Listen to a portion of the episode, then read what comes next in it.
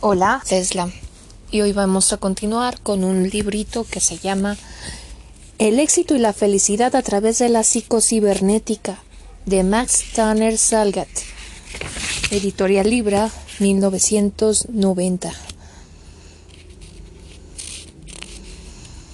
Dedicatoria para aquellos que han sufrido sin saber que eso se hubiera evitado si hubieran sabido influir en su destino. El autor. Para entrar al corazón humano es menester una puerta y precisamente este capítulo es la puerta del presente libro, en el que tu culto y distinguido lector tu culto y distinguido lector podrás encontrar las respuestas a tus preguntas y tantas respuestas hallarás cuantas veces decidas aventurarte entre las páginas de este trabajo, dedicado precisamente para hacer de ti una persona triunfadora, superior, invencible, feliz y exitosa. En manos de, de todos está el ser mejor, el influir en nuestro propio destino y el cosechar dicha ahí donde otros levantan desventura. El secreto está en la sistematización de los mandos de nuestra conciencia, en la evaluación de los hechos del día, en el recuento de aciertos y en el trazo de tácticas adecuadas a los problemas por sortear y sobre todo el saber descansar, pues en el reposo está el secreto del triunfo. Ahí, en el sueño, es donde se recarga nuestro cuerpo de las energías necesarias para la lucha del día siguiente, y justamente al otro día hay que dar sonrisa al contrincante. Si no lo haces, tu amigo, al tu amigo al menos no te atacará. Si no te va a quitar nada, al menos no te lo pedirá. Y si pensaba victimarte. Ay. Ay, lo siento. Y no puse pausa. Lo siento, lo siento. Ay. Salud a mí misma. Voy a continuar. Disculpen la interrupción. Tu amigo al menos no te atacará, si no te va a quitar nada, al menos no te lo pedirá, y si pensaba victimarte, cuando menos su puñal quedará quieto en su mano. Así, recargado de energía, sonriente, seguro de ti mismo, podrás afrontar la vida de una manera firme. La seguridad derriba muros, en tanto que durar Dudar del éxito es la mitad de la derrota. No hay nadie mejor que tú. Es menester que en tu fuero personal sepas que no existe nadie superior a ti, ya que tú congregas en tu persona lo mejor de todos y además lo tuyo propio. Existen tantas y tantas artes, ciencias, habilidades, técnicas, ejercicios, pruebas, reconocimientos y demás, de tal forma que si exploraras minuciosamente sobre aquello para lo que tú naciste, serías el mejor en esa especie, en todo el mundo. Vamos, ha sido necesario que muchos individuos hayan tenido que sufrir un accidente. hayan tenido que sufrir un accidente para descubrir una habilidad que se les había ocultado. El caso concreto lo tenemos en el cantante Julio Iglesias quien antes de sufrir aparatoso accidente era el número cuatro del equipo de fútbol soccer hispano atlético de Madrid. Cierta vez sufrió en carretera un choque que lo tuvo al borde de la tumba y luego lo sometió a una dura convalecencia de dos años de inactividad. Sus posibilidades como defensa de su equipo se habían esfumado, pero manos piadosas le dieron una amiga, la guitarra. A ella le arrancó sus secretos y en poco tiempo se descubrió compositor y de muy altos vuelos. Así, en su lecho de enfermo escribió Siempre hay por qué vivir y a quién amar. Hubo otro caso con el penal de Lecumberri y fue cuando el tenor Paco Sierra organizó un coro y resultó que el que fuera temible convicto Dionisio Encinas fue descubierto como un tenor formidable, como para haberse consagrado en la música de toda la vida por toda la vida y haber vivido de ella en forma respetable. Sus registros eran aceptables y su voz poderosa, su entonación dueña de un timbre único y sus modulaciones de tenor le daban matices de gran comercialidad ante el disco. ¿Creen ustedes que si el campeón mundial de clavados en las Olimpiadas de Melbourne, Australia, Joaquín Capilla, nunca hubiera sido llevado a un trampolín, hubiera descubierto aquello que lo llevó a la celebridad? Siempre es necesario experimentar sobre todas las posibilidades que lo puedan a uno inmortalizar. Hay que recordar nuestras tendencias e inclinaciones de pequeños, ya que son grandes antecedentes. Muchas veces las fijaciones infantiles no son más que un, botón de muestra de lo que podemos realizar de adultos. Uno de los instrumentos más valiosos para descubrirnos a nosotros mismos es la enseñanza escolar y la práctica de diversos trabajos manuales o el ejercicio de diversos deportes. Las actividades humanas que congregan muchedumbres en su torno son las que consagran a una persona y le suelen reportar riqueza y dicha, aunque también fama y vanidad. Estoy seguro que hay un arte, la ejecución de un instrumento, el desarrollo de un trabajo, el abordamiento de un deporte, de una profesión o de X actividad que cualquiera de nosotros podemos dominar. Solo falta que la descubramos. Conoce tus fuerzas interiores. Cuando ya hayas descubierto aquello para lo que naciste y en lo que serás el mejor en el mundo, es preciso, es preciso que indagues primero sobre tus verdaderas capacidades, Tienes que agilizar tu observación para abarcar más que los demás y sobresalir entre muchas personas que harán lo mismo que tú. Y anda tus mínimos siempre que evalúes tu proceder.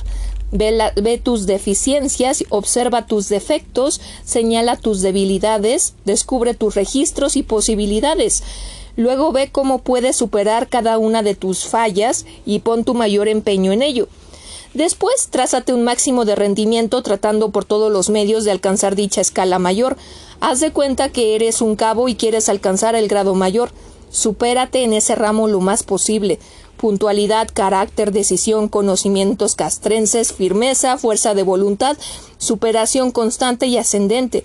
Verás que dominando todo lo que comprende tu área de trabajo, agregando los conocimientos extras de un estudio personal por tu cuenta, habrás sobrepasado a tus iguales, si en este mejoramiento llegas a teniente o capitán, haz de cuenta que no has prosperado gran cosa y trabaja con intensidad, frenesí y arrojo, no descansando hasta llegar a ser general. ¿O que estos seres proceden de una casta divina? No, surgieron y lucharon como tú. Tendrás que hacerlo si quieres serlo. El esfuerzo extra. La felicidad siempre exige el esfuerzo extra, o sea, aquello que no todos desarrollan de suyo propio, eso que retose, retoca de perfección los actos de los hombres destacados. Hay hechos que sirven de sello al trabajo de los hombres y es el toque maestro que solo da la superación. Si en el ejemplo anterior, con todo el esfuerzo dado a tu ascenso, llegaras nomás a coronel, habrás logrado lo que solo un 15% de los militares logra en su vida, un grado militar de alta jerarquía. Muchos milites mueren de viejos sin haber visto en su gorra ni siquiera una simple cinta de cabo, mueren como soldados rasos. De lo anterior puedes deducir que tu superación se basará en la siguiente reflexión. Si eres uno, pide mil, si vales diez, exige un millón, lo que logres será mucho, trascendente, mítico y consagratorio. Lucha en forma denodada incansablemente para lograr tus máximos, sobrepasando cuando menos tus mínimos. Bajo este criterio, todo lo que alcances será notable. Si ahorras, hazlo con extremosa voluntad. Proponte un millón por año y verás que lograrás sobrepasarlo. Si no lo haces, de todas formas tus resultados serán óptimos. Influye en tu conducta. Cuando te hayas encontrado al explorar en tu interior, no dejes nunca de luchar por tu éxito. Primero indaga para lo que sirves y luego proyecta tu lanzamiento a lo que te servirá en forma definitiva. Siempre influye en tu conducta de modo determinante no dejes de luchar por tu triunfo, que será el éxito de todos los tuyos y de los que te estiman.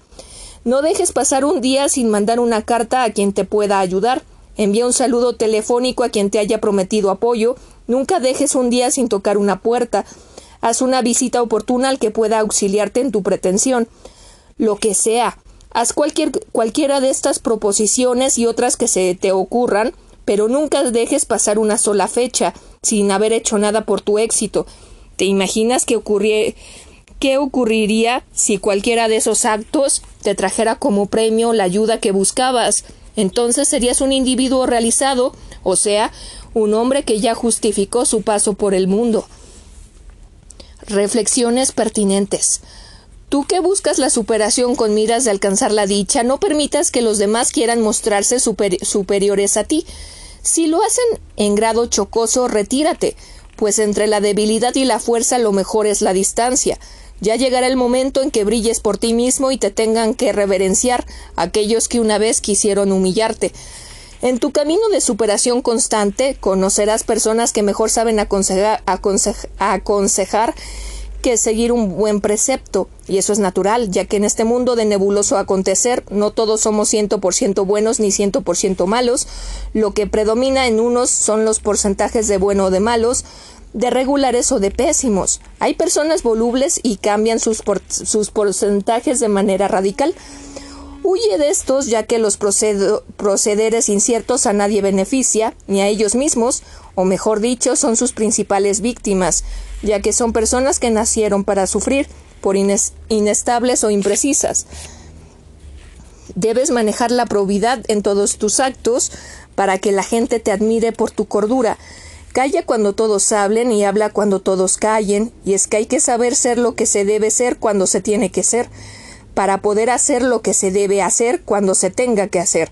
Saber siempre es saber todo, y a fuerza de querer saber se logra la fuerza del saber. Con seguridad eres un genio y lo ignoras, y es que no has aplicado el precepto greco de conocerte a ti mismo, comienza a ser tú en el instante en que te encuentres, pues precisamente en este momento comienza el resto de tu vida. La existencia humana no es eterna y el tiempo pasa volando. Si ya sabes por lo que, para lo que naciste, manos a la obra. No pierdas el tiempo con gente insulsa, envidiosa y que todo lo mira mal. Júntate con figuras si quieres ser una figura. Deja a los mediocres si no quieres ser mediocre también. El ser obscuro, el intrascendente, el vacío, el inútil, el, el anodino, solo sirve para estorbarte. Ellos no quisieron triunfar como tú. Déjalos y sigue tu camino ascendente, ya que te espera el banquete de los grandes. Aprende a sonreír. La sonrisa medio tono, ni socarrona, ni sardónica, ni estúpida, reviste a tu personalidad de un toque sobrio, galante, gentil y elegante. Sonríe siempre que puedas, menos en los momentos en que esto fuese impropio. La sonrisa contagia y habrá quienes te devuelvan tu sonrisa. Habrá enemigos que al querer atacarte sientan vergüenza al ver tu sonrisa. Quien sonríe es un hombre fuerte, suficiente y humano. Si retocas tu conducta con la sutil patina de tu sonrisa, habrá quien te busque la plática, te indague un comentario o te invite a ser amigo. Casi nadie negocia con los personajes demasiado adustos o de agrios gestos. ¿Qué tal si el entrecejo arqueado o mal fruncido encubre una conducta pecaminosa?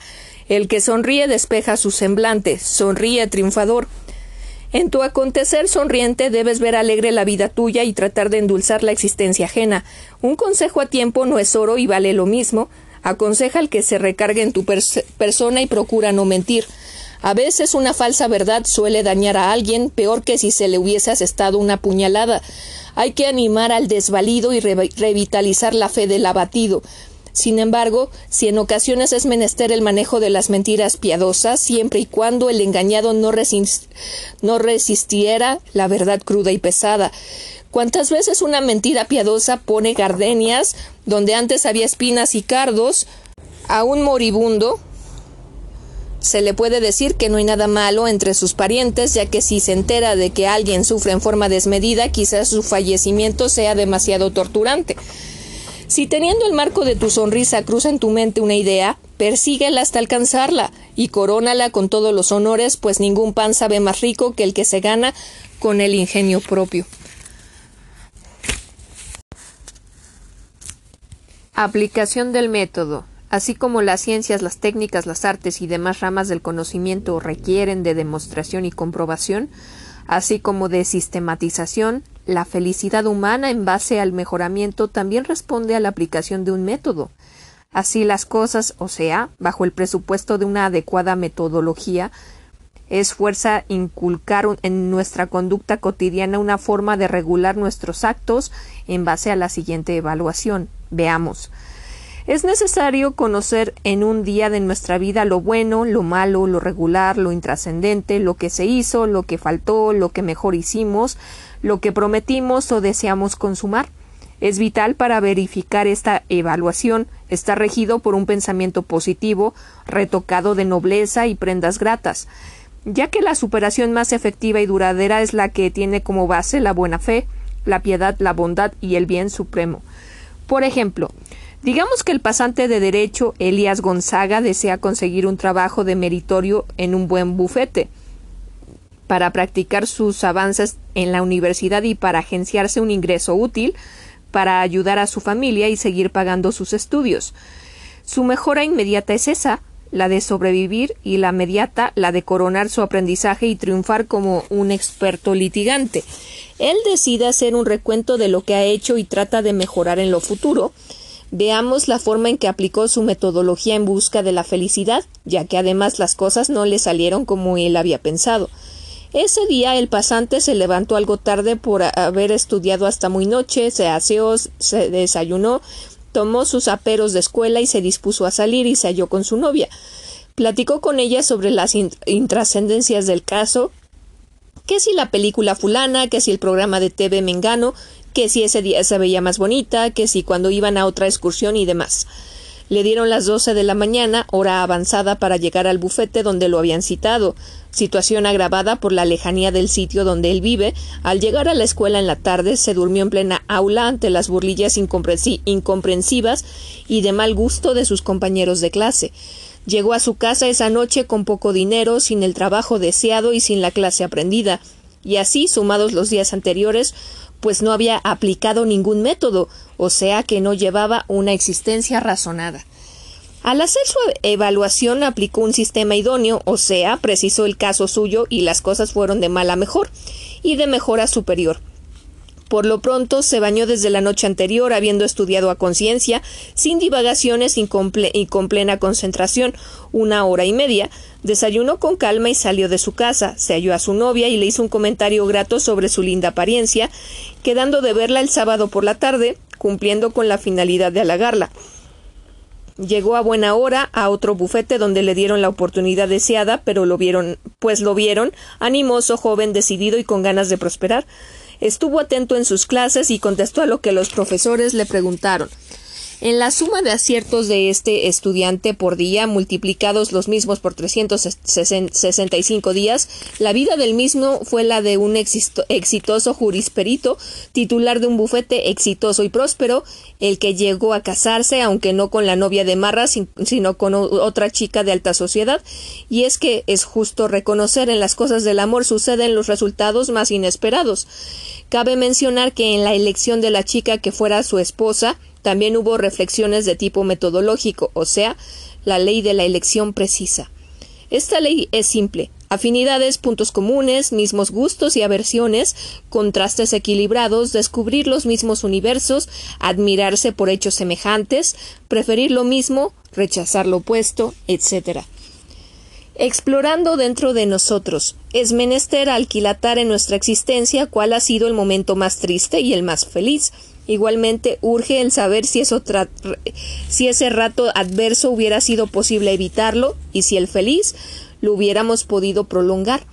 Además, es preciso saber tocante al momento triste qué tan culpable fue uno en ese desenlace, en tanto que en el momento feliz es justo conocer qué tanto intervenimos para ese alegre resultado. Nuestra voluntad es determinante en las soluciones de nuestra conducta y ella está apuntalada por nuestro entusiasmo y nuestra memoria. El pleno dominio de nuestro arbitrio nos convertirá en seres llamados al éxito y el tener una voluntad endeble y flácida pone a la deriva nuestro destino, o sea, quedamos en manos de un, de un sino caprichoso, sujetos al arcaico dejar hacer, dejar pasar. Muchas personas que fracasan en la vida es que no tuvieron sujetas las riendas de su conducta y dejaron todo al azar. De lo anterior se deduce que hay tipos que nacen con suerte y que suelen enriquecerse porque se les muere un tío rico, pero también por lo mismo la fortuna heredada se les escapa entre los dedos, pues lo que no cuesta se vuelve fiesta. Hay también sujetos que por no intentar siquiera influir en su destino, la adversidad no sale de su casa y los persigue por donde caminan. A esta clase de hombres los corren los caseros, los engañan sus mujeres, los hijos les salen ladrones u homosexuales, les embargan sus propiedades, los adoptan el alcoholismo y todo les sale mal.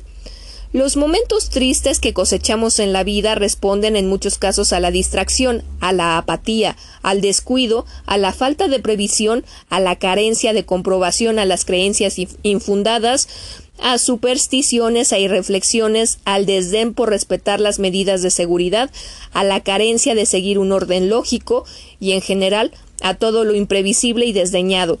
Los ratos felices que logramos cosechar en nuestra existencia responden a su vez al orden, al esfuerzo, al cuidado, a la prudencia, al estudio, a la reflexión, a la insistencia, a la comprobación, a la aplicación de los sistemas de garantía, al respeto de las advertencias, al apego a las normas establecidas por el Estado de Derecho, etcétera, etcétera. Con lo anterior queda más que demostrado que la vista con la y la tristeza deviene por las cosas negativas. Cabe destacar que la mala suerte no existe y que al saber la, le llaman a ciencia. Al grande porcentaje de descuidados hacen tristes, pobres, infructuosas e intrascendentes a las personas y la aplicación de los valores y buenas prendas da por consejo una vida dichosa y plena de bien, bienanza, bien danza. Por lo mismo, triunfar tiene en el presente libro la significación de vencer tristeza y de conquistar la felicidad. Es bueno, sin embargo, considerar reflexiones que dicen que la dicha consiste en el pleno equilibrio en los momentos buenos con los momentos tristes y el desequilibrio determina la felicidad o la tristeza. Las fuerzas de la felicidad. Tradicionalmente se dice que dos fuerzas hacen al hombre poderoso, las armas y el dinero. Ante esto, diremos mentira. Existen mayores y más eficientes fuerzas. Aceptando las dos fuerzas mencionadas, agregaremos otras siete más. He aquí el contenido de los nueve puntos que integran los elementos de la estrella nonapuntal. La palabra mágica de las fuerzas de la felicidad no es tan fácil de pronunciar, pero sí de memorizar si se pone empeño en, ello. La palabra es Zarazarpad. Cada letra representa una de las fuerzas que dan poder al hombre frente a los demás y significan respectivamente. La palabra se forma por T, H, A, S, A, R, P, A, D. Tiempo, hermosura, amor, simpatía, aprendizaje, resistencia, paciencia, armas y dinero. Como podemos comprobar, las dos últimas fuerzas que en otros criterios son las únicas existentes, para nosotros son las últimas. Pues bien, veamos las virtudes de cada una de las mismas en función de nuestra propia existencia. Tiempo. Para aquel que teniendo las ventajas contenidas en este libro tiene además tiempo, estamos frente a alguien que está por lograr sus anhelos de modo más fácil que aquel que no tiene este valioso aliado. El tiempo de una fuerza tremenda, el tiempo da una fuerza tremenda, ya que en sí es una potencia sólida e incontenible. Quien tiene tiempo es demasiado poderoso. Por eso es menester saber darse un uno tiempo si carece de él. Cuando, cuando uno tiene tiempo, se le confieren liderazgos, regencias, gestorías, encargos, comisiones y todo aquello que uno pueda elegir. Mientras más sea uno dueño de su tiempo, cuando éste no se tenga, es urgente sistematizar sus otras actividades, comprimirlas, sintetizarlas y restringirlas para acrecentar sus tiempos libres. Quien más tiempo tiene, más hace que los demás más hace que los demás el manejo del tiempo en, en, grado magistral hace realmente fuerte a las personas. Incentiven su tiempo, queridos lectores, y podrán multiplicar sus ingresos, sus distracciones fomentarán sus negocios, sus amistades, su dinero y lógicamente su felicidad hermosura. El verse bien y parecer mejor es una fuerza demoledora, ya que en estos días donde la apariencia tanto cuenta es preciso verse uno agradable, proporcionando proporcionado, esbelto, elegante, sin defectos. Quien se ve bien suele ser llamado para las representaciones de cara al público. La gente bonita tiene una fuerza consistente y definitiva. Si uno está desguarnecido por una calamidad física, extrema delgadez, obesidad, alguna mutilación, la falta de una prótesis, la existencia de una tara o, defecto, calvicie, falta de piezas dentales, cojera, etc., es menester hacer la mejora respectiva para verse menos mal, según el punto de vista de la gente común. Alguien podría alegar que vale mucho este, este como este, pero es verdad que la gente moderna toma muy en cuenta la apariencia, por aquel dicho que no registran los pare, paremiólogos. Dime cómo te ves y te diré cómo te trataré. Amor. El amor es una de las fuerzas que mueven al mundo, en su, es, en su eje gira el universo. El amor hace fuertes a las personas, pues el que ama es poderoso. La gente mala es débil y por ello tienen que pecar y delinquir. No puede descansar en su maldad, pues siente que al hacerlo pierde terreno y sus malas obtenciones puede retornar a sus dueños. El noble es generoso y fuerte, por eso puede amar. El mezquino y malvado odia, pues nació para una vida baja y ruin. El que ama es socio de los genios en el secreto de la bondad. Simpatía. Toda persona que cae bien puede considerarse poderosa, ya que ni siquiera hace falta influyentismos, actos nepóticos o recomendaciones. El sujeto simpático suele tener una fuerza tremenda y es tan consistente como el más poderoso titán. El sujeto simpático logra para su deleite mujeres hermosas y ricas, lo mismo que canojías, cargos, riquezas y demás. Aquí diría el pueblo Suértete de Dios que el saber poco te importa. Pues no, un tipo simpático suele pasar hasta por genio si sus prebendas las ha obtenido en base a su natural simpatía. Un tipo simpático puede echarse a cuestas trabajos hercúleos, pues sabe que siempre contará con la colaboración de los demás. Claro, es simpático y eso es un don divino. Aprendizaje. Todo el que del aprendizaje ha hecho una conquista se hará necesario en medio de ignorantes y atenidos. El que ha aprendido, el que sabe, el que conoce, es demasiado fuerte. Esta fuerza es titánica y vencedora. El aprendizaje es cada vez más necesario en un mundo donde predomina la ciencia, la tecnología y la sapiencia. Ante esta verdad es menester una establecer una diferencia, ya que una cosa es saber y otra creer, pues el erudito cree, pero el sabio sabe.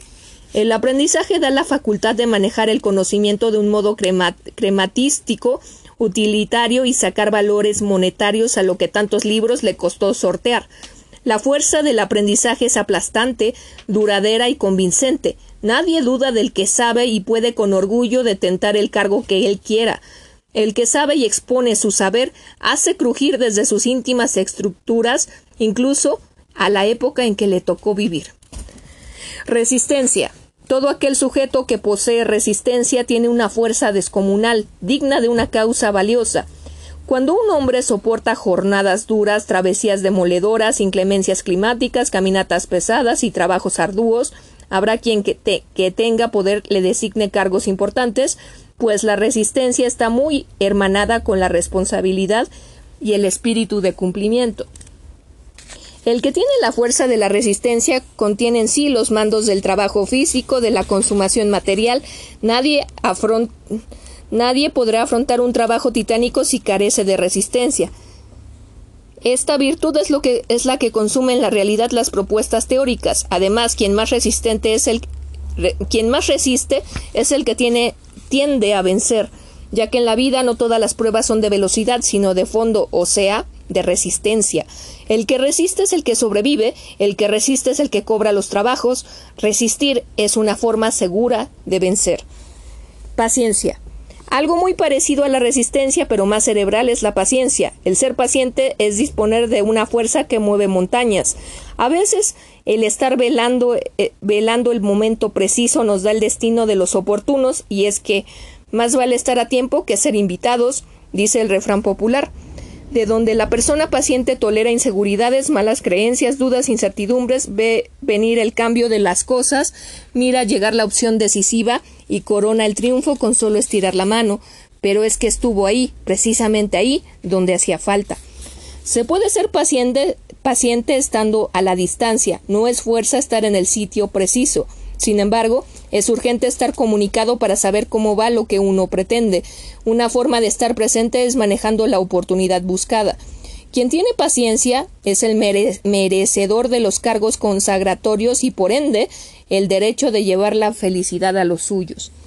Las armas. El poder de las armas y que tanta importancia cobra en el criterio de la gente agresiva trae aparejados problemas de índole penal. Penal. De ahí que solo sean válidas ahí donde predomina la ley de la selva, o dicho de otra forma, la ley del más fuerte. En este caso, es el más fuerte por la fuerza que dan las armas en función de una actitud ilegal, o si fuera por el lado de las autoridades de una actitud corrupta.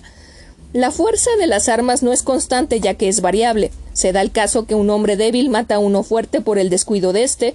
El ejemplo lo tenemos con el asesinato de José de León Toral, al victimar al presidente reelecto de México Álvaro Obregón. La posesión del, arma es circunstancial.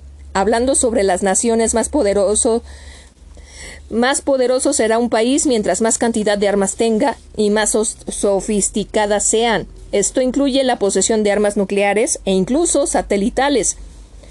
Aquí podríamos hablar de un país fuerte, pero eso sí, muy lejano al estado de la felicidad que estamos buscando, ya que una nación armada tiene una población lacerada por el demonio de la psicosis de psicosis de la guerra. Con lo anterior podemos afirmar que si bien las armas dan un poder indiscutible, no dan la felicidad. Dinero. La fuerza del dinero es indiscutible y avasalladora. Suele dar felicidad en la medida que hace acopio de satisfactores, agencia bienes al, agencia bienes al hogar y regala caprichos sin cuento. En este sentido, el dinero se convierte en un problema, pues no logra jamás plenar todos los deseos, ya que logrados unos surgen impetuosos otros y otros más. La posesión del dinero, el cual no puede ocultarse jamás, pone al detentador del mismo en el plano de un sujeto secuestrable y siempre esclavo del capital. El dinero desmedido se convierte en amo del que lo tiene, pues se vuelve éste su constante guardián. Cuando se es extremadamente rico, deja uno de ser persona normal. A veces vienen los abusos, el rebose de los usos y la experimentación de placeres nuevos, no obstante sean prohibidos. El dinero es demasiado útil, no cabe duda, pero jamás hasta el momento de dominar nuestra voluntad. No obstante, alcanzar esas fortunas incalculables es cosa de auténticas excepciones. Por ello mismo creemos que si se trabajó con entusiasmo se conquistará el dinero que permita tener los bienes necesarios, dar carrera a los vástagos, lograr los placeres honestos necesarios y guardar lo suficiente en el banco para afrontar cualquier contingencia. Además, siempre es bueno tener fondos para dar a la familia una base económica en el momento en que uno falte. Si la fortuna cuantiosa nos alcanza, esperemos tener la sobriedad precisa para sortear el caso de un modo humano, altruista y positivo. Esto es, en pocas palabras, lo concerniente a las palabras que concretizar, concretiza las fuerzas de la felicidad. Thasarpad. T-H-A-S-A-R-P-A-D. De todo lo mencionado podríamos decir tocante a las armas y eso en el nivel de las naciones que sirven para hacer respetar la soberanía del territorio, al menos al punto de que el posible país agresor sepa que, las que los nacionales de una patria están dispuestos a defender a la tierra de sus hijos hasta la última gota de su sangre. En el aspecto individual no cabe hablar de aportación de las mismas, sino de la posesión de, una para salvaguardar su hogar. Y eso únicamente porque hay seres nacidos para llevar el mal a los hogares a, cuenta del robo y el crimen. todos los demás elementos de la frase Zazarpad si tienen en sí la posibilidad de aportar dicha a los seres humanos, o sea, que si son verídicamente auténticas, fuerzas de la felicidad. Seguidamente presentamos de modo gráfico lo antes expuesto en la representación de la estrella, estrella nonapuntal, o sea, de nueve puntas, como nueve son precisamente las fuerzas de la felicidad. Tiempo, hermosura, amor, simpatía, aprendizaje, resistencia, paciencia, armas y dinero. Búsquedas del alma. Búsquedas del alma. No hay que ser, no hay ser, no hay que, no hay ser que tenga uso de conciencia que no disponga de su intuición logrativa y eso podríamos bautizar como búsqueda del alma, que no son más que los actos volitivos de los hombres que somos en el mundo y que tienden de alguna forma a llevarnos a la felicidad. El control de estos presupuestos, por lógica, tiene que superarnos, pues el ser mejor y cada vez mejor trae por resultado la conquista de la dicha. La búsqueda del alma están comprendidas en la estrella, estrella hexapuntal, cuya palabra mágica es afrats. Cabe advertir que la disposición de las letras de dicha palabra ocupan su sitio respectivo en la mencionada estrella en el sentido de las manecillas del reloj. Cada palabra representa una de las búsquedas del alma que, al ser obtenidas, mejoran al ser humano y lo conducen a la felicidad. Y he aquí la palabra afrats a-F-R-A-D-S. Y su significado uno a uno, armonía. Esta es la forma correcta en que debe conducirse el hombre en relación a sus semejantes. La forma armónica de vida presupone no chocar con las cosas lógicas establecidas, aceptar el derecho de los demás y respetar su comportamiento en cuanto se apegue a la norma establecida. La armonía conduce a la felicidad si uno entra en ella sin que ello lo haga sentirse a uno mal. Hay tres formas de articular el ejercicio de la armonía, con todos, con uno mismo, con las cosas y los semovientes. El estar en armonía con todos presume un estado de paz, de cordialidad y amistad. Mientras vivamos en armonía con nuestros congéneres, disfrutaremos las ventajas del progreso y todo lo bueno que existe. Las oportunidades serán para todos y el orden armónico nos someterá a las leyes para que diluciden cualquier dilema surgido. El estar en armonía con uno mismo nos habla de una paz interior que no se compra con todo el oro del mundo. Vivir en paz con uno mismo no cuesta nada y lo da todo. Con las cosas y los semovientes, o sea, esto último, los animales, siempre hay que estar en armonía, ya que cada cosa debe tener un lugar en su lugar, debe estar cada cosa. Los animales deben tener un sitio y no está ahí, y si no está ahí, ahí hay un ahí hay que conducirlo. Las cosas y los animales son posesión del hombre y en su corral o reservación deben estar. El responsable de un animal es el hombre del que depende dicho animal. Futuro. Todo futuro tiene sus registros en el pasado y se sustenta en el presente. Un hombre sin futuro no merece vivir, ya que todos nacemos con un sentido. El futuro es la razón de vivir de muchos y tiene, tienen derecho a él. Los que por él luchan, si un futuro no tuviera como finalidad nuestra felicidad, no sería nada llamativo para ser esperado. Hay dos tipos de futuro, el futuro inmediato, el futuro mediato. El primero es el futuro que puede comprenderse en una mañana, pero no en un pasado mañana. En este futuro caben los recuentos rápidos y las planificaciones prontas. La, dicha del futuro inmediato puede paladearse con un ámbito cercano y a la vez prepara el advenimiento del futuro a largo plazo. El futuro inmediato o a largo plazo es aquel en el que se consolidan los destinos de los hijos por eso es menester cimentar el futuro inmediato y especialmente el hoy, o sea, el presente. Pobre de aquellos que carezcan de futuro, no hay peor persona que aquella que por la que ya no hay mañana. Recuerdos. Hay dos tipos de recuerdos, naturales y necesarios. Fundamento insalvable de un hombre feliz es el bello disfrute de los recuerdos si son malos para corregirse y si son buenos para disfrutarse. Los recuerdos son naturales cuando brotan espontáneos por el simple hecho de sobrellevar una vida. Son los consuetus los que dan cotidianidad a nuestra existencia. Los recuerdos necesarios son los que uno mismo remueve para la aplicación de un conocimiento, surgen por la necesidad de darnos un servicio. Aquí entra la mnemoteca, mnemotecnia, si es que se aplica alguna técnica de memorización. A veces surgen los recuerdos necesarios por una simple asociación de ideas. El manejo certero de nuestros recuerdos nos suele aportar por extensión felicidad. Anhelos. Los anhelos son la búsqueda del alma que nos justifica en la vida, pues si, sin la virtud de preferir y desear no, no seríamos seres con voluntad ni conciencia. La experiencia nos dice que debemos anhelar lo posible, lo legal, lo urgente, lo vital, lo valioso, lo patrimonial y todo aquello que nos reporte un servicio legítimo. Si hay anhelos ilegítimos, pero recordemos que lo malo nos conduce a la tristeza y nosotros pugnamos por la conquista de los valores. Diversión. Los placeres honestos, o sea, los que las leyes permiten para su legal disfrute, nos, son bastante útiles en la vida de las personas. La diversión arranca al ser humano de un destino incierto y le recarga la voluntad del deseo de vivir. Lo malo del abuso de esta búsqueda del alma es que en su exceso surge el envilecimiento del hombre. La diversión suele ser por evasión sensitiva de diversas formas. La diversión por evasión comprende los modernos medios de distracción, cine, radio, televisión, discos, los tradicionales como los libros, el teatro, los deportes y demás actividades que evaden al hombre de sus tribulaciones cotidianas. La evasión sensitiva comprende el deleite de manjares, bebidas y hasta el amor. Obvio, es decir, que el abuso de lo anterior hace caer en aberraciones impropias, como en todas las cosas de la vida. Hay muchas maneras de evadirse de la realidad, el juego, las emociones diversas, los placeres artificiales, etc. Por fortuna, así como nuestro oído tiene como brújula de nuestro cuerpo el aparato de Corti, la brújula del alma es nuestra propia conciencia, y ella, aleccionada con lecturas como lo presente, podrá distinguir el bien del mal. Seguridad. Todo hombre tiene tendencia al fomento de la seguridad ya que en ella descansa la felicidad como en un trono.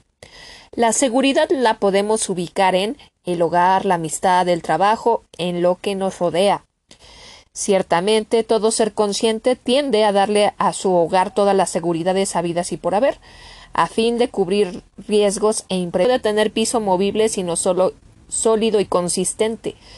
Las amistades suelen asimismo, si alguien es capaz de llevarnos con un hijo enfermo ante un médico o si podemos prestar una cantidad que salve de un problema al que nos hizo tal favor y siempre, ante la seguridad de que ambos favores se verán pagados, aunque en el momento de realizarnos no se piense en eso. El trabajo debe asimismo tener su margen de seguridad, pues los riesgos en él son múltiples. Asimismo, cabe la necesidad de contar con un trabajo firme e inamovible.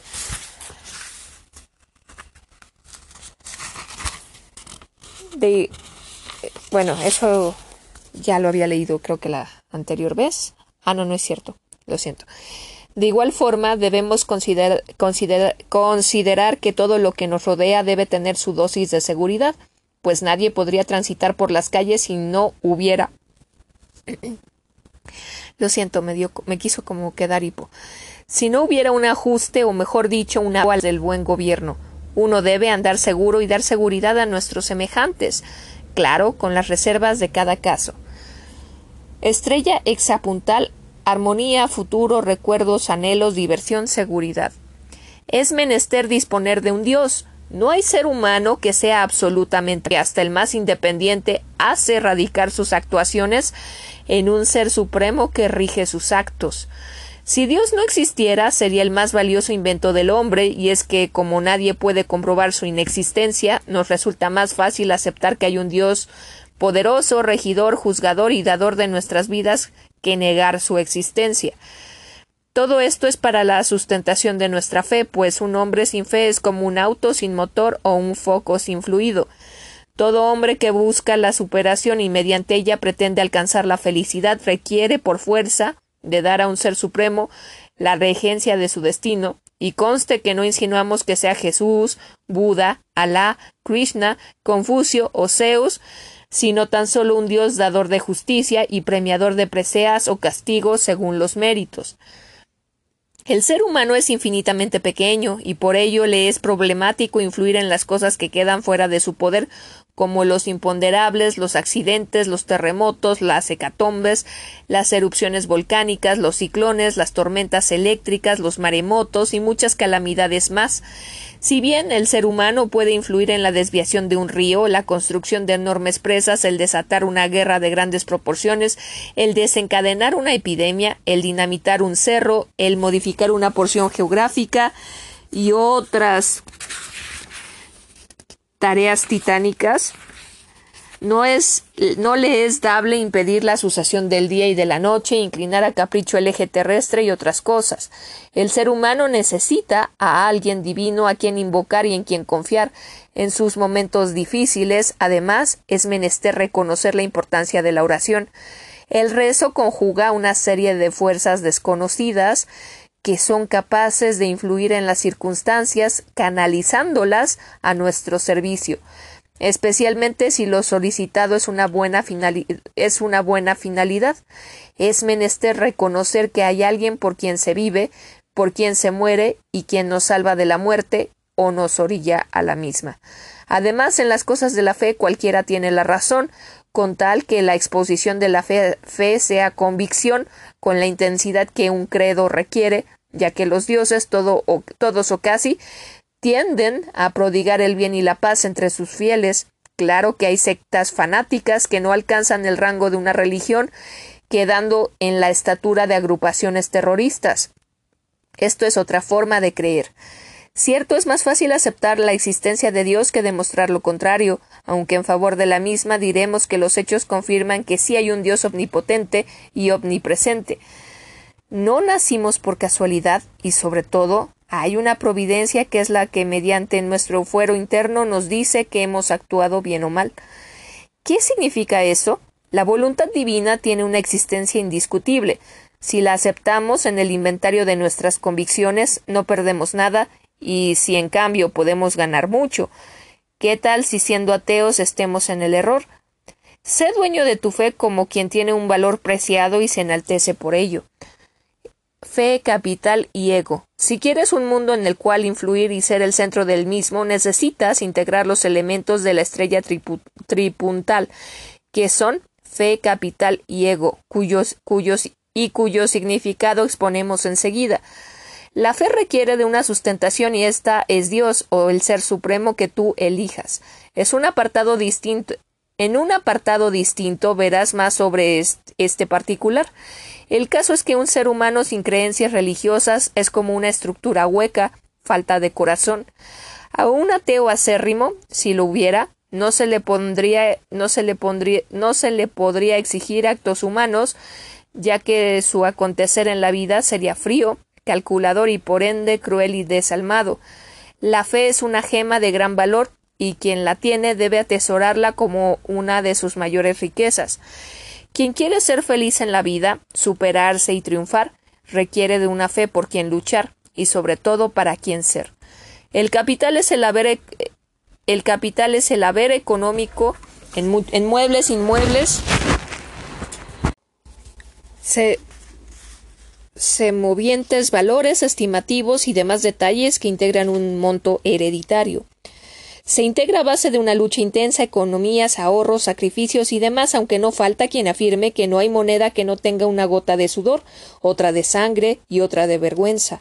Pero lo que destaca es que el dinero tiene también hermosas historias de trabajo y dedicación, Cabe mencionar tocante al dinero o el capital que es bastante saludable ganar todo lo que se pueda, ahorrar todo lo que sea factible y dar aquello que más sea posible. Tu ser supremo te lo retribuirá con creces. Ahora que ahora que como es verdad que muchos limosneros son millonarios encubiertos, para cumplir con uno mismo, lo más justo es dar una limosna en todo el día. Sublimarse en esta medida sería caer en errores por las razones aludidas. No olvidemos que el que pide se degrada y el que da se envilece, pero el espíritu de piedad y conmiseración no puede erradicarse de nosotros como quien se quita una basurilla del hombro. Para que hagas tu capital nunca trabajes para otros, ya que tu esfuerzo intenso solo acrecentará el haber económico de tu patrón.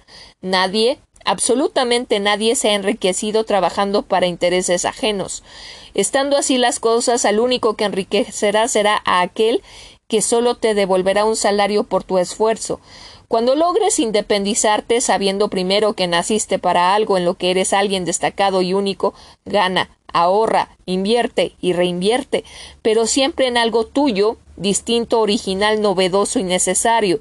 El capital te será propicio y vendrá a significar todo y vendrá a significar para los tuyos paz, tranquilidad, estudio, superación y mejoramiento. Tu ego es aquel ser que eres tú, pero perfectamente ubicado en el tiempo y el espacio. Aquí dejamos de lado los conceptos freudianos de ego, superego, alter ego y demás.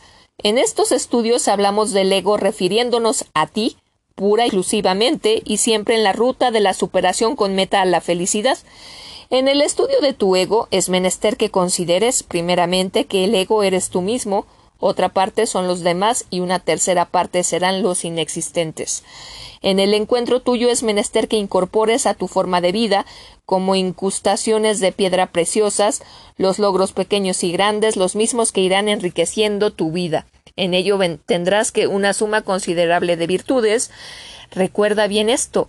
Una simple virtud no te hará perfecto, pero una suma de ellas sí. Observa siempre, apunta todo lo que observes, incrementa esta costumbre y abarcarás más que los demás. Esto te hará valer más que otros, en un marco de idénticas circunstancias. La palabra mágica de la estrella trimpuntal es FEC, o sea, fe, ego y capital y su desglose, ya lo vimos, su manejo llenará tu vida de matices notorios, mediante ello lograrás perseguir la felicidad hasta alcanzarla.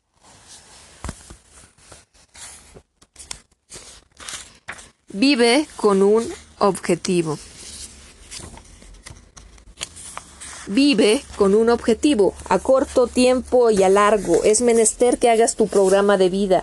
Jamás pongas un pie fuera de tu casa sin antes haber hecho a conciencia la relación de todos los actos que vas a verificar. Trata de imponer en esta tónica un taylorismo, o sea, la reducción de los espacios perdidos y de los tiempos estimados, para que hagas más que todos los demás en el mismo tiempo. Debes asimismo conocer todos los sitios por donde te vas a desplazar, para acortar distancias y recorrer más en menos tiempo. No dejes pasar un día sin aplicar los ocho toques magníficos que están comprendidos en la estrella octagonal, que comprenden la palabra mágica taroplar, él aquí en, un preciso desglose tramita, amabilidad, responde, ora, practica, levanta, asimila y reconforta. Para vivir con un objetivo y cosechar las flores bellas de la vida, tramita siempre invariablemente tramita. Jamás te quedes inactivo, siempre planea algo, idea algo, persíguelo, consúmalo, disfrútalo, pregónalo, ese justificante de tu vida podrá ser capaz de, hacer, de hacerte mítico, legendario y notorio, y tu nombre se detendrá en la, en la historia, en las crónicas del día y en los tiempos subsecuentes. Amabilidad. Esto es algo que da mucho y nada cuesta, a pesar de que para el orgullo sea un grave desprendimiento. La amabilidad es una llave poderosa que abre el portón más hermético. Quien es, amable convierte en amigos a los desconocidos y confirma la amistad de los amigos de antaño. Quien a su amabilidad anexa una sonrisa incrementará el poder de la intención que lleve. No olvidemos que la felicidad tiene que sustentarse en el sólido pilar de los valores y no de las miserias humanas. La felicidad que se basa en la tristeza ajena se devuelve de una forma drástica y dolorosa. Por ello, la amabilidad tiene que apuntalar una buena intención. Responde sí. Jamás deje sin respuesta cualquier interrogante. La dialéctica es una de las bases de la comunicación, y el sagrado don de la palabra se sustenta en la mecánica de las preguntas y las respuestas. Todo lo que haya transcurrido en un día de tu vida responde a algo, bueno, malo, regular y hasta intrascendente. Jamás dejes a un pequeño con una pregunta planteada, pues quien crece con dudas insolutas vivirá falto de potencialidad y defensas ante la adversidad. Siempre, invariablemente, cuestiona tus actos y ante cualquier pregunta que se te plantee, siempre enfréntate, a una respuesta. Así, de una manera razonada, podrás edificar sobre tu conducta, mejorando en forma sistemática. Ora, sí, el rezo, la oración es muy valiosa en el momento preciso, ya que independientemente de que refuerza tu fe, en lo que acometes conjunta una cauda de vibraciones que recarga tu destino de fluvios poderosos. Nadie podrá regatearle al rezo, al rezo su poder. Practica, siempre, invariablemente, pone en práctica tus habilidades, tus dones y prendas valiosas. Nadie sabe cuándo se te requerirán y tendrás que justificarte. Si acabas de agenciarte un conocimiento, ensáyalo, repásalo, deténlo en tu mente y, y da práctica a tu cuerpo en el ejercicio que dicho conocimiento contenga. La práctica hace al maestro. Mientras más diestro seas en tu habilidad, mejor serás ante aquellos que contra ti te midan. Se midan.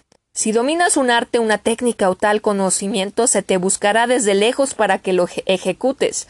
Este dominio y la retribución que esto traiga aparejado es un medio valioso para alcanzar la felicidad, pues serás un hombre superado. Levanta, levanta, siempre levanta tu espíritu, tu ánimo, tu estado mental.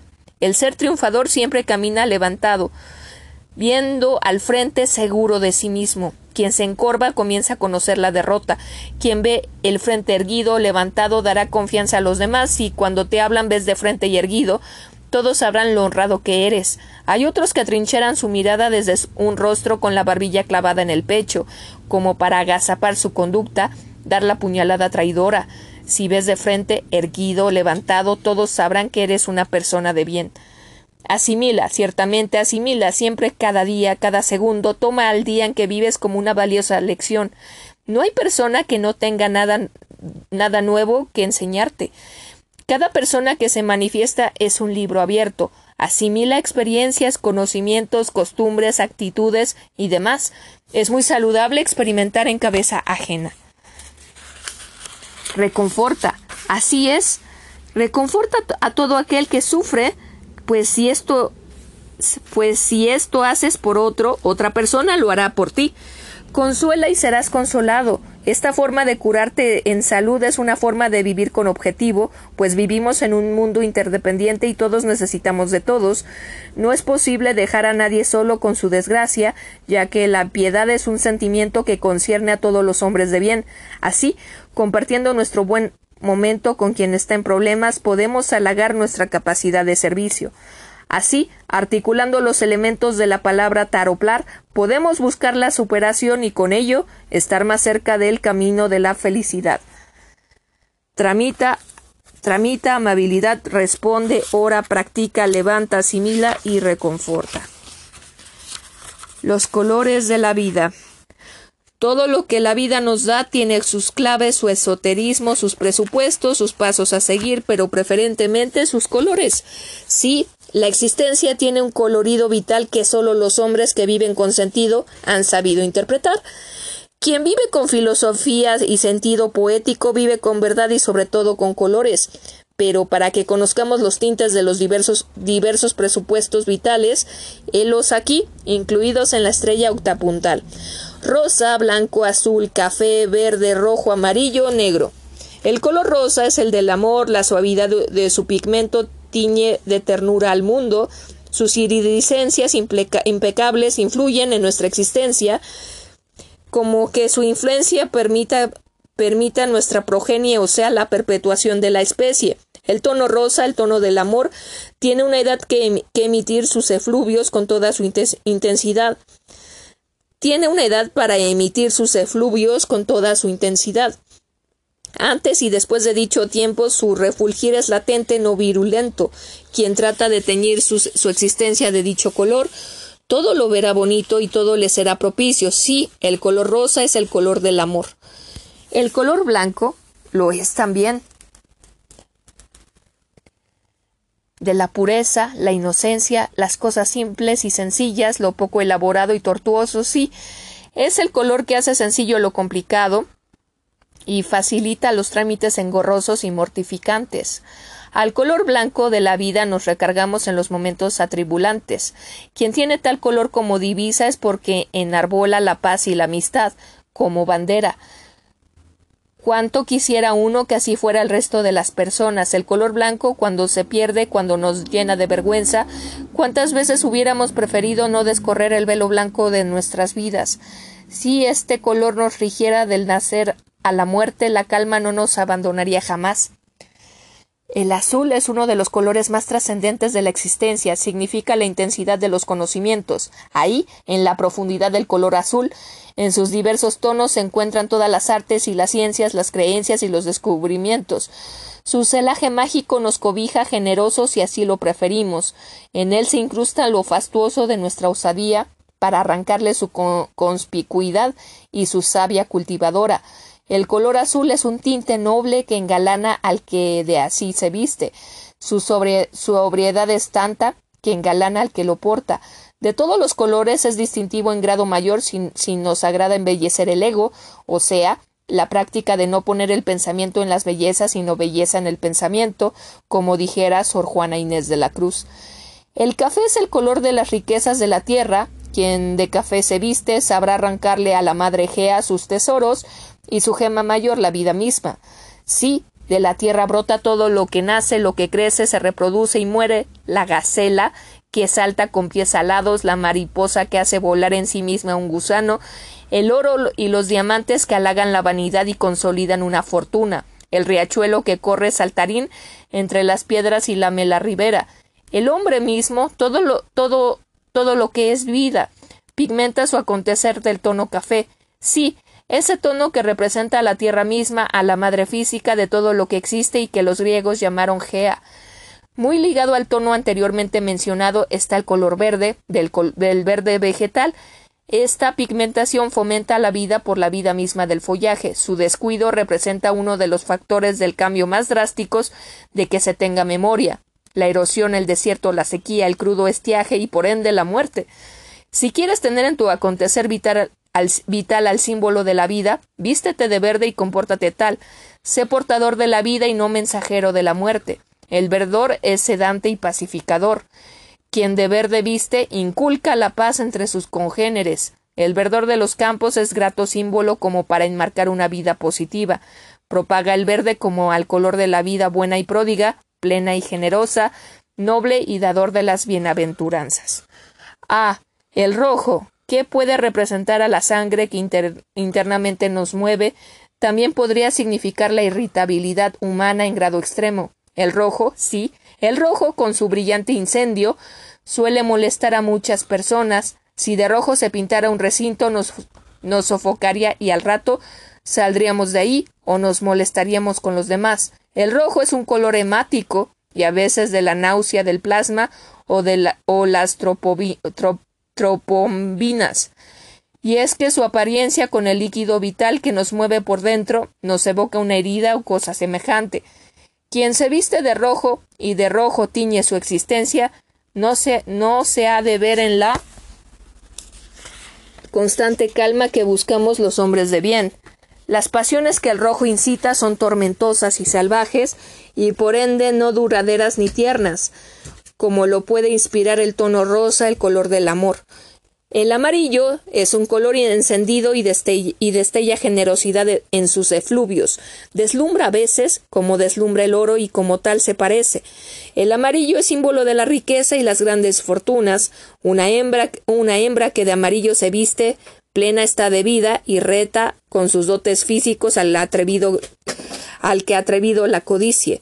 Sí, el amarillo despierta codicias y anhelos, a veces hartos insanos. No todas las pasiones que despierta son legítimas. El amarillo es una mala tonalidad como para que uno tiña de él su vida. Oh, el negro es un color que puede abrigar la mecánica de la intriga, lo encubierto, lo místico, lo esotérico, lo oculto y dramáticamente hasta la muerte misma. Quien de tal pigmento luzca su atuendo de luto estará hablando. Lo negro es mortuorio, drástico, innecesario, ya que a triste ya que triste sería el mundo si no hubiera un fin y una renovación. La saturación sería el caos en tanto que el negro representa el término de lo que debe ser. Claro que quien tiña de negro su existencia tendrá un carácter fúnebre, triste, sin concesiones, necrótico y fatal. El negro encubre todo y todo lo obscurece. Sirve de trinchera lo que no quiere mostrarse. Pobre de aquel que vista su vida de negro, pues solo los tristes de oficio tendrán trato con él. Si tú, querido amigo lector, quieres conocer a una persona, mira la forma en que se viste y trátala en la forma correspondiente, según su forma de vestir. Un amigo es alguien frente al que puede pensarse en voz alta, sin temor a una traición, y una forma de saber ante quién estás es viendo su atuendo. Según los colores y los diversos caracteres, debemos deducir que los sanguíneos suelen vestir de rosa o blanco, los biliosos de rojo o amarillo, los flemáticos de verde, café o azul y los melancólicos de negro. Finalmente diremos que los niveles de conciencia deben estar siempre bajo nuestro control y jamás debemos permitir que estos se derrumben. Es triste depender de la casualidad y ser esclavo de las circunstancias. Para que ello no suceda y cruja, y cruja nuestro yo desde dentro, es menester tener la guía de colores como parámetro de innegable utilidad rosa, blanco, azul, café. Son los colores de la vida. Rosa, blanco, azul y café. No olvidar. A manera de machacar. Ay, no, me brinco una. Recuerden, rosa, blanco, azul, café, verde, rojo, amarillo y negro. Consejos pertinentes. Huye de la violencia como de la hierba mala. La mucha sangre del joven se canaliza mejor en actividades sanas que en el marco de la violencia, pues este, esta suele acarrear desgracias. Por mucho que puedas triturar a tu dañero, pierdes más si lo aplastas que si lo ignoras. Déjalo sin reclamarle, y así su sufrimiento será doble, pues no sabrás si lo perdonaste o si lo desprecias. Tomar en cuenta a los necios es reconocerles un sitio al que no tienen derecho. Escoge a tus amistades y no dejes que éstas te escojan a ti. Recordemos que a los padres no se les puede escoger ni estos a nosotros. Nuestros hermanos y parientes son una auténtica imposición del destino. Por tal motivo, dentro de nuestro privilegio de preferir y rechazar, nuestros amigos son un producto de nuestra selección personal. Ni siquiera podemos conceder a la sociología el hecho de que por edades, razas, aficiones y demás tengamos que escoger a nuestros amigos. Nosotros los escogemos pura llanamente porque así lo deseamos. Una forma de que nosotros valgamos más es tener buenas amistades, pues no en balde dice el eslogan paramialógico. Haya un amigo y encontrarás un tesoro aunque también hay quien afirma que busca a la mujer que será tu esposa como si ella fuese el mejor de tus amigos. De machacar conceptos ya, ya abordados, recordemos que todo tiempo tiene su tiempo, o como dirían nuestros abuelos, a la moda lo que acomoda. Asimismo, ya es ya es hora de pensar en grande. La infraestructura cultural del mundo de nuestros días nos dice que, en efecto, ya es hora de pensar en grande. Como ciudadano del mundo que eres, distinguido lector, si en el sitio en que te hallas no encuentras lo que buscas, desplázate al sitio donde puedas triunfar, pero justifica tu paso por el mundo. El triunfador siempre da su esfuerzo extra en todo lo que aborda, jamás se conforma con nada, pues el conformismo es es la forma más triste de morir en vida, ya que es ahí donde el soldado pierde la guerra sin pelear. En todo lo que emprendas, da tu esfuerzo extra y verás cómo con solo extender la mano podrás tocar la, flor del de monte que ha de coronar tu existencia. Asimismo, haz que la fe que tú te tienes también los demás te la tengan. Procura que el entusiasmo que tú tienes que tú tienes en todo lo que haces también sea compartido por los demás. Pues en tu mundo hay dos equipos, tú y el resto del mundo. Vive con matices. Muchos, muchos de nosotros aumentamos de peso como una medida de protección. Solo perdemos el tiempo cuando nos menospreciamos por ser obesos, sintiéndonos culpables cada vez que comemos algo y haciendo todos nuestros numeritos cuando aumentamos de peso, Veinte años después nos podemos encontrar en la misma situación porque ni siquiera hemos comenzado a afrontar el verdadero problema. Lo único que hemos hecho ha sido asustarnos más y sentirnos más inseguros y entonces necesitamos aumentar más de peso para protegernos. De modo que me niego a enfocarme en el peso excesivo o en las dietas. Las dietas no funcionan. La única dieta que funciona es la dieta mental, ponerse a dieta de los pensamientos negativos. Les digo a mis clientes, por el momento vamos a hacer ese problema a un lado mientras resolvemos algunas otras cosas primero. A menudo me dicen que no pueden amarse a sí mismos porque están muy gordos, o como me comentó una chica, estoy muy redonda en las orillas. Les explico que están obesos porque no se aman. Cuando empezamos a amarnos y a probarnos, es sorprendente cómo desaparece el peso de nuestro cuerpo. Algunos clientes incluso se enojan conmigo cuando les explico que es muy sencillo cambiar su vida. Sienten que no comprendo sus problemas. Una mujer se molestó mucho y me dijo Vine aquí para obtener ayuda con mi disertación, no para aprender a amarme. Para mí era evidente que su principal problema consistía en que se odiaba mucho y esto se infiltraba en cada parte de su vida, incluso en escribir su disertación. No podía alcanzar el éxito en nada mientras careciera de autoestima. No me escuchó y se fue llorando. Regresó un año después con el mismo problema, más muchos otros. Algunas personas no están listas y no hay criterio. Todos empezamos a efectuar nuestros cambios en el momento, espacio y secuencia correctos para nosotros. Yo ni siquiera comencé a cambiar hasta pasado los 40 años de edad. El verdadero problema. Aquí tenemos a un cliente que acaba de mirarse en el inofensivo espejito y está todo turbado. Yo sonrío encantada y le digo Muy bien, ahora estamos viendo el verdadero problema. Ahora podemos eliminar todo aquello que representa un obstáculo en su camino le hablo sobre cómo debe amarse a sí mismo, sobre cómo para mí amarse a sí mismo comienza con no criticarse por nada. Observo los rostros de mis clientes cuando les pregunto si se critican a sí mismos. Sus reacciones me dicen mucho. Por supuesto, sí me critico todo el tiempo, no tanto como solía hacerlo. Bueno, ¿cómo, cómo voy a cambiar si no me critico? ¿No se critica todo el mundo?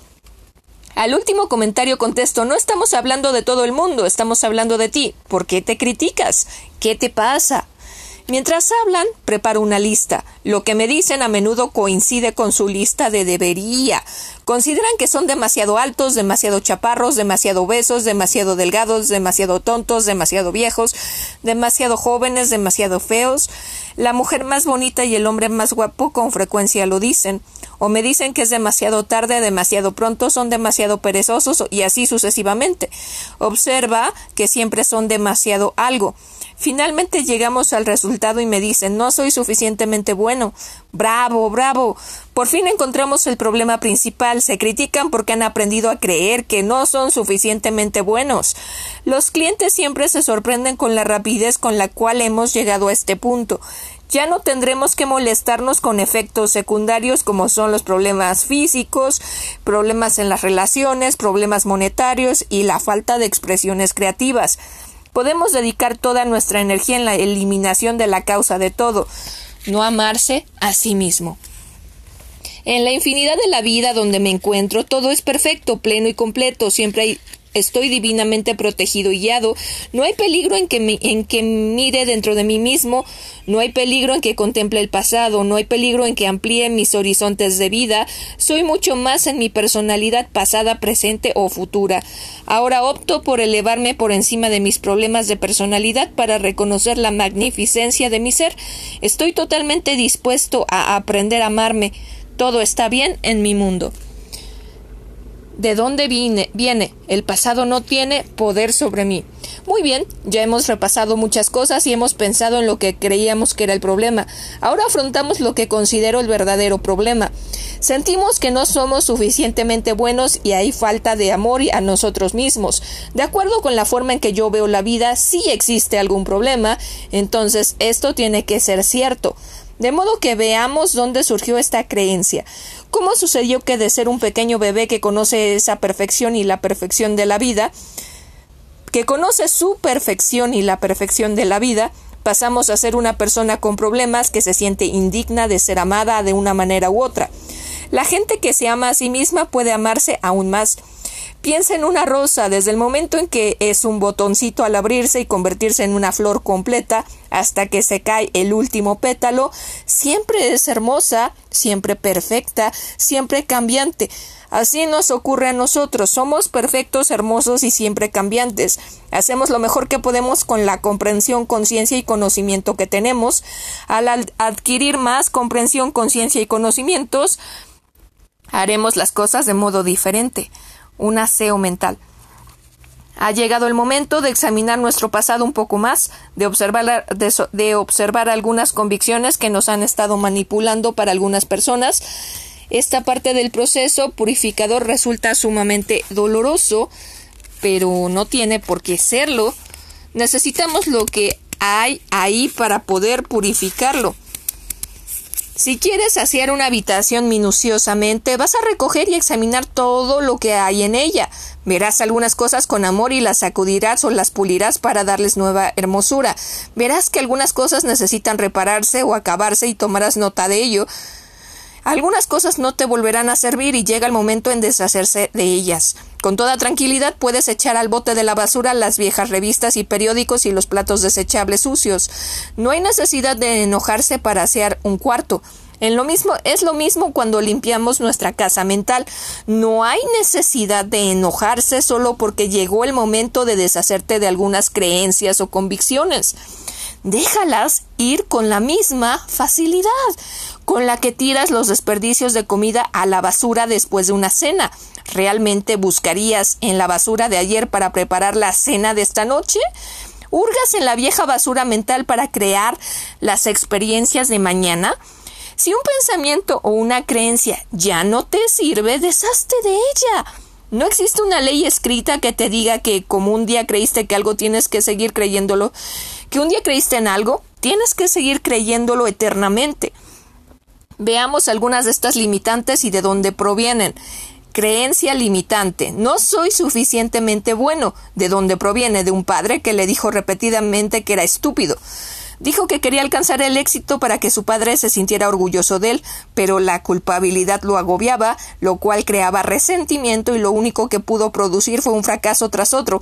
El padre siguió financiándole un negocio tras otro y estos, estos fracasaron, él utilizaba el fracaso para vengarse, obligaba a su padre a pagar y a pagar y a pagar. Por supuesto, el que más perdía era él mismo. Creencia limitante, falta de amor a sí mismo. ¿De dónde proviene? De tratar de ganarse la aprobación del padre. Lo último que ella quería era parecerse a su padre. No estaban de acuerdo en nada y siempre discutían. Ella solo deseaba su aprobación, pero solo obtenía críticas. El cuerpo de ella estaba lleno de dolor. Su padre padecía exactamente el mismo tipo de dolores. Ella no se daba cuenta de que su ira creaba sus dolores, así como la ira de su padre le estaba creando dolores a él. Creencia limitante. La vida es peligrosa. ¿De dónde proviene? De un padre asustado. Otro cliente consideraba que la vida era sombría y dura. Le era difícil reír y cuando lo hacía le daba miedo que algo malo ocurriera. Había sido educada con la advertencia no te rías porque ellos te pueden atrapar. Creencia limitante. No soy suficientemente bueno. ¿De dónde proviene? Del hecho de ser abandonado y no tomado en cuenta. Era difícil que él hablara. El silencio se había convertido en una forma de vivir para él. Acababa de dejar las drogas y el alcoholismo y estaba convencido de que era terrible. Descubrí que su madre murió cuando él era muy joven y que una tía lo había criado. La tía rara vez le hablaba, salvo para dar una orden, y creció en el silencio. Incluso comía solo en silencio y permanecía quieto en su habitación día tras día. Tenía un amante que también era un hombre silencioso y pasaba la mayor parte de su tiempo en silencio. El amante murió y nuevamente se quedó solo. Ejercicio mensajes negativos. Nuestro siguiente ejercicio consistirá en, conseguir una hoja de papel y preparar una lista de todas las cosas de que tus padres te criticaban. Los mensajes negativos que escuchaste. Toma el tiempo necesario para recordar todo lo que puedas. Por lo general media hora es suficiente. ¿Qué te decían acerca del dinero? ¿Qué te decían de tu cuerpo? ¿Qué te decían en torno al amor y a las relaciones? ¿Qué te decían acerca de tus talentos creativos? ¿Cuáles eran las cosas limitantes o negativas que te decían? Si puedes estudiar estas cosas de una manera objetiva y di para ti mismo, de modo que de allí proviene esa creencia. Ahora tomemos otra hoja de papel y hurguemos con mayor profundidad. ¿Cuáles otros mensajes negativos escuchaste de niño? De parientes, de maestros, de amigos, de autoridades, de tu iglesia, de vecinos, etc. Escribe todo. Tómate el tiempo necesario. Date cuenta de qué sentimientos recorren todo tu cuerpo. Anota los sentimientos. Y respira. Respira. Lo que escribiste en estas en estos papeles son los pensamientos que necesitas eliminar de tu conciencia. Estas son las creencias que están, que están logrando que sientas que no eres suficientemente bueno. Obsérvate como un niño. Si tomáramos a un niño de tres años de edad y lo pusiéramos en medio de un cuarto y tú y yo comenzáramos a gritarle, diciéndole que es un estúpido, que nunca hace bien las cosas, que debe hacer esto y no aquello y que mire el desorden que ha hecho, Además, quizá lo golpeáramos unas cuantas veces, acabaríamos con un niño asustado sentado dócilmente en un rincón o con un niño que hace pedazos el cuarto. El niño tomará uno de estos dos caminos, pero nunca conoceremos el, el, potencial de este niño. Si tomáramos el mismo niño y le dijéramos que lo amamos mucho, que nos interesa mucho, que nos encanta su aspecto y que es muy inteligente, que nos encanta la manera en que hace las cosas y que no importa que cometa errores mientras esté aprendiendo y que siempre recibirá nuestro apoyo, entonces no podrá creer el potencial, no podrás creer el potencial que surja de ese niño. Cada uno de nosotros tiene un niño de tres años de edad en nuestro interior y a menudo pasamos la mayor parte de nuestro tiempo gritándole. Después nos preguntamos por qué no funciona nuestra vida. Si tuviéramos un amigo que siempre te criticara, ¿desearías estar, estar, cerca de esa persona? Quizá te trataron así de niño y eso es muy triste. Sin embargo, sucedió hace mucho tiempo y si ahora optas por tratarte de la misma manera, entonces esto es aún más triste. De modo que tenemos ante nosotros una lista de los mensajes negativos que escuchamos de niños. ¿Cómo corresponde esta lista con lo que tú crees que está mal en ti? ¿Se parece? probablemente sí Basamos el guion de nuestra vida en nuestros primeros mensajes. Todos somos niños buenos y obedientemente aceptamos lo que ellos nos dicen que es la verdad. Sería muy fácil simplemente culpar a nuestros padres y ser víctimas del resto de nuestra vida, pero eso no sería muy divertido y ciertamente no nos sacaría de nuestra posición. Cuando culpas a tu familia, la culpabilidad constituye una de las maneras más seguras de permanecer dentro de un problema. Al culpar a otro, entregamos nuestro poder. La comprensión nos, nos permite elevarnos del problema y controlar nuestro futuro. El pasado no puede cambiar, el futuro está formado por nuestros pensamientos actuales. Para nuestra libertad es imperativo comprender que nuestros padres hicieron lo mejor que pudieron con la comprensión, conciencia y conocimientos que tuvieron. Cuando culpamos a otros, no estamos aceptando nuestra propia responsabilidad. Aquellas personas que te hicieron todas esas cosas terribles estaban tan asustadas como tú. Sintieron la misma impotencia que tú sientes. Lo único que pudieron enseñarte era la que, lo que les, les habían enseñado a ellos. ¿Qué sabes de la niñez de tus padres, especialmente antes de los diez años de edad? En el caso de que aún sea posible que lo averigües, pregúntales. Si puedes llegar a saber algo acerca de la, de la niñez de tus padres, será más fácil que entiendas por qué hicieron lo que hicieron. La comprensión te dará compasión. Si no sabes y no puedes investigarlo, trata de imaginar cómo crecieron ellos, qué clase de niñez podría crear adultos así. Necesitas saber esto para tu propia liberación. No podrás liberarte hasta que los liberes a ellos. No podrás perdonarte hasta que los perdones a ellos. Si exiges perfección de ellos, también exígete perfección a ti y no encontrarás felicidad en tu vida. Escogemos a nuestros padres. Estoy de acuerdo con la teoría de que escogemos a nuestros padres. Las, las, lecciones que aprendemos parecen estar perfectamente equiparadas con las debilidades de nuestros padres. Creo que todos estamos en un viaje interminable a través de la eternidad. Llegamos a este planeta para aprender determinadas lecciones que son necesarias para nuestra evolución espiritual. Escogemos nuestro sexo, nuestro color, nuestro país y luego buscamos los padres perfectos que reflejarán nuestros patrones. Nuestras visitas a este planeta son como asistir a la escuela. si quieres ser cosmetólogo, asistirás a una escuela de belleza. Si quieres ser mecánico, irás a una escuela para mecánicos. Si quieres ser abogado, asistirás a la escuela de derecho. Los padres que escogiste en esta ocasión son la pareja perfecta. Son expertos en lo que has optado por aprender.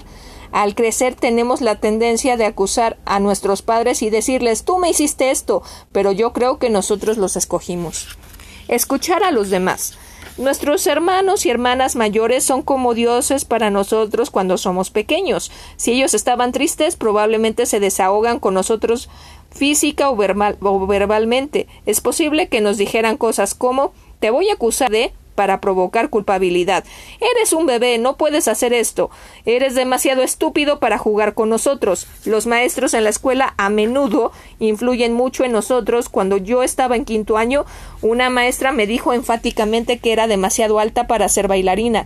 Le creí y olvidé mis ambiciones de bailar hasta que fui demasiado vieja para hacer una carrera bailando. ¿Entendiste que las pruebas y las calificaciones solo eran para ver cuántos conocimientos tenías en un momento determinado o, que eras un niño que permitía que las pruebas y las calificaciones midieran tu valor personal? Nuestros primeros amigos compartieron su propia mala información acerca de la vida con nosotros. Los otros niños en la escuela pueden haberse burlado de nosotros, dejando heridas perdurables. De niña mi apellido era Luni y los niños solían llamarme lunática. Los vecinos también influyen de cierta manera en, nuestro, en nosotros, no solo debido a sus comentarios, sino porque también se nos pregunta qué pensarán los vecinos. Recuerda otras figuras de autoridad que influyeron en tu niñez y por supuesto tenemos las fuertes y muy convincentes declaraciones de los anuncios en la prensa y en la televisión. Se venden demasiados productos haciéndonos sentir que somos indignos o que estamos equivocados si no los usamos. Todos estamos aquí para trascender nuestras primeras limitaciones, sean cuales fueren. Estamos aquí para reconocer nuestra propia magnificencia y divinidad, y a pesar de lo que ellos nos dijeron, tienes que superar tus propias creencias negativas y yo tengo que superar mis propias creencias negativas. En la infinidad de la vida donde me encuentro todo es perfecto, pleno y completo. El pasado no tiene poder sobre mí porque estoy dispuesto a aprender a cambiar. Veo el pasado como necesario para llevarme a donde me encuentro hoy. Estoy dispuesto a comenzar donde me encuentro ahora para asear las habitaciones de mi casa mental. Sé que no importa por dónde empiece, de modo que ahora comenzaré por los cuartos más chicos y más fáciles y así veré los resultados pronto. Me emociona estar en medio de esta aventura, ya que sé que nunca volveré a pasar por esta experiencia particular. Estoy dispuesto a liberarme, todo está bien en mi mundo.